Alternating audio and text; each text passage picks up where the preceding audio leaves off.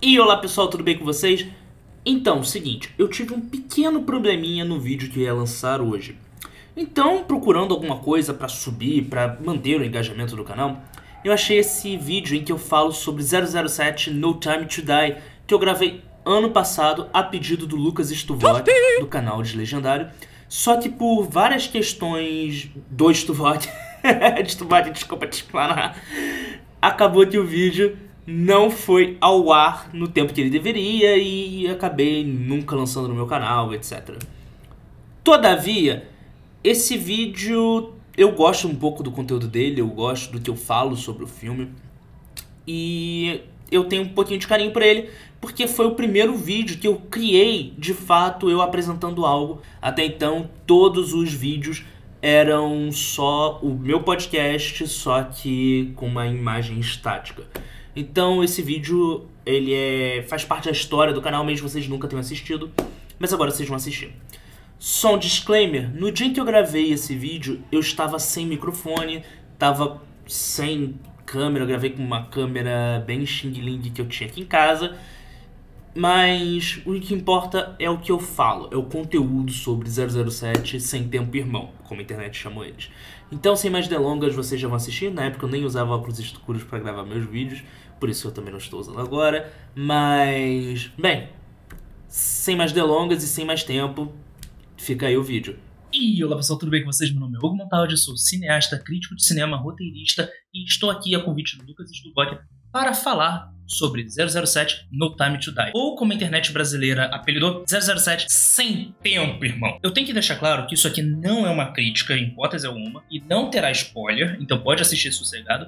Isso é tudo baseado na minha opinião como um fã da franquia. Eu curto pra caramba os livros, embora a mídia tradicional que é fácil de todo mundo encontrar por aí. Então vamos lá. Primeiro, o filme é bom. Sim, tecnicamente o filme é muito bom. As cenas de ação são maravilhosas, talvez sejam tão boas quanto 007 Skyfall, se não melhores, principalmente em questões de coreografia, explosões, etc. A edição do filme é boa, maravilhosa, uma das melhores montagens, uma das melhores edições que eu vi em 007 em tempos. Agora, o maior problema do filme, na minha opinião, o roteiro, principalmente para quem já acompanha o personagem em outras mídias, para quem conhece a franquia, quem já cresceu assistindo o filme 007, ele é muito previsível. Com 30 minutos de filme, você já sabe tudo o que vai acontecer na história. Isso deixa ela menos interessante? Não, porque é bem feito. As cenas te atiçam para que você continue assistindo. Então isso é muito legal. Agora, quanto aos personagens, os personagens foram bem desenvolvidos. Nós temos um 007 humano. Eu não tenho uma palavra melhor para descrever isso.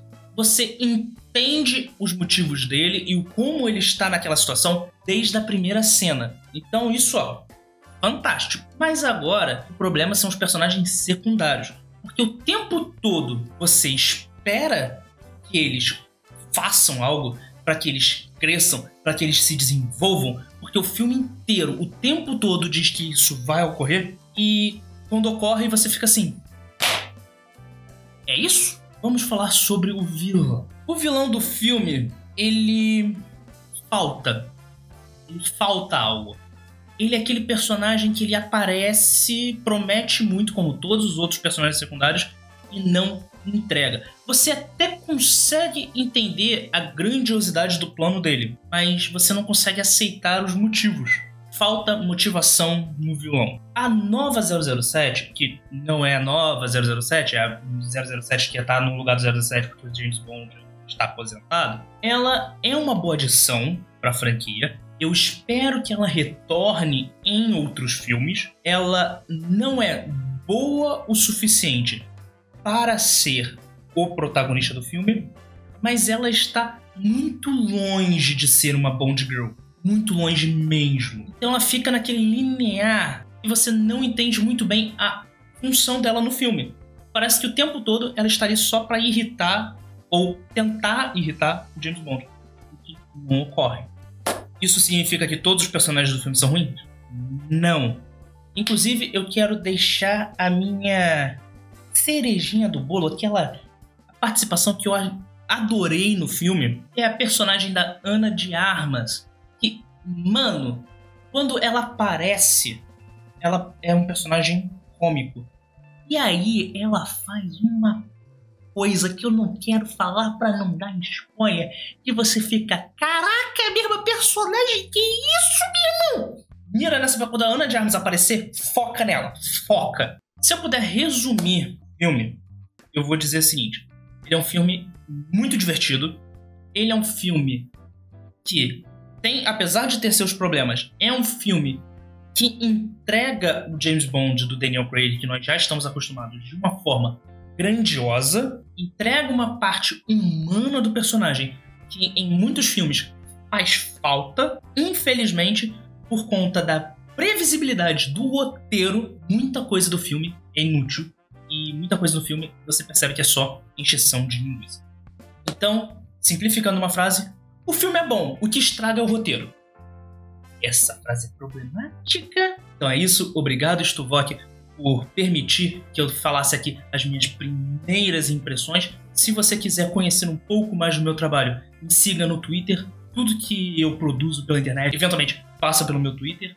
Então, se você quiser conversar sobre 007 também, cola lá no meu Twitter que eu converso com vocês, a gente troca uma ideia marota. Beleza? Obrigado, até a próxima.